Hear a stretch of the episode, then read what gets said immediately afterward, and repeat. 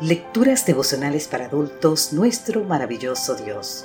Cortesía del Departamento de Comunicaciones de la Iglesia Dentista del Séptimo Día Gascue en Santo Domingo, capital de la República Dominicana.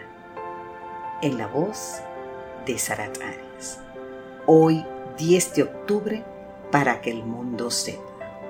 Filipenses capítulo 4, los versículos 1 al 3 nos dicen, Ruego a Evodia y a Sintique que sean de un mismo sentir en el Señor.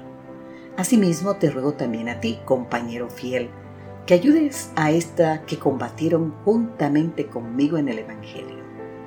Con Clemente también y los demás colaboradores míos, cuyos nombres están en el libro de la vida.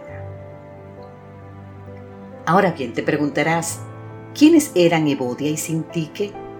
Bueno, eran dos mujeres creyentes de Macedonia, probablemente dirigentes de la iglesia, y de quienes solo sabemos que estaban enemistadas al momento en que Pablo escribe su epístola a los filipenses.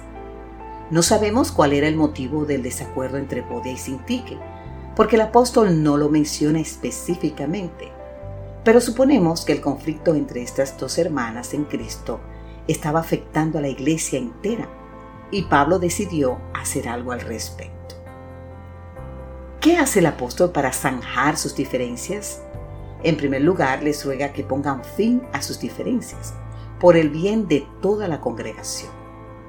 En segundo lugar, pide a otros fieles miembros de la iglesia que intercedan para ayudarlas a reconciliarse.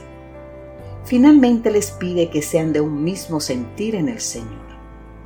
En otras palabras, les exhorta a vivir en armonía como hermanas en Cristo y a perdonarse la una a la otra como el Señor las ha perdonado. Hay en este pequeño incidente, querido amigo, querida amiga, una importante lección. Hasta el día de la segunda venida de Jesús habrá conflictos entre los miembros de la iglesia, incluso entre los dirigentes. Lo que estamos diciendo aquí es que es normal que se produzcan desacuerdos entre los miembros de una congregación. Lo que es inaceptable, ¿sabe qué es? Es que permitamos que esos desacuerdos nos separen y peor aún, que dividan a la iglesia. ¿Se reconciliaron finalmente Evodia y Sintique? Probablemente sí, pero no lo sabemos. Más importante aún es esta otra pregunta. ¿Hay en tu congregación alguien con quien necesites reconciliarte hoy? Cualquiera que haya sido la causa de la desavenencia, si el resultado ha sido separación, distanciamiento, división, el deseo de Dios es que esa persona y tú lleguen a ser de un mismo sentir en el Señor. Recordemos que para salvarnos, Cristo se humilló a sí mismo, haciéndose obediente hasta la muerte y muerte de cruz. Además, recordemos sus palabras a los discípulos después de anunciar su muerte como nos dice San Juan 13:35. De este modo todos sabrán que son mis discípulos, si se aman los unos a los otros. Bendito Jesús, nunca quisiera ser una piedra de tropiezo para mis hermanos en la fe.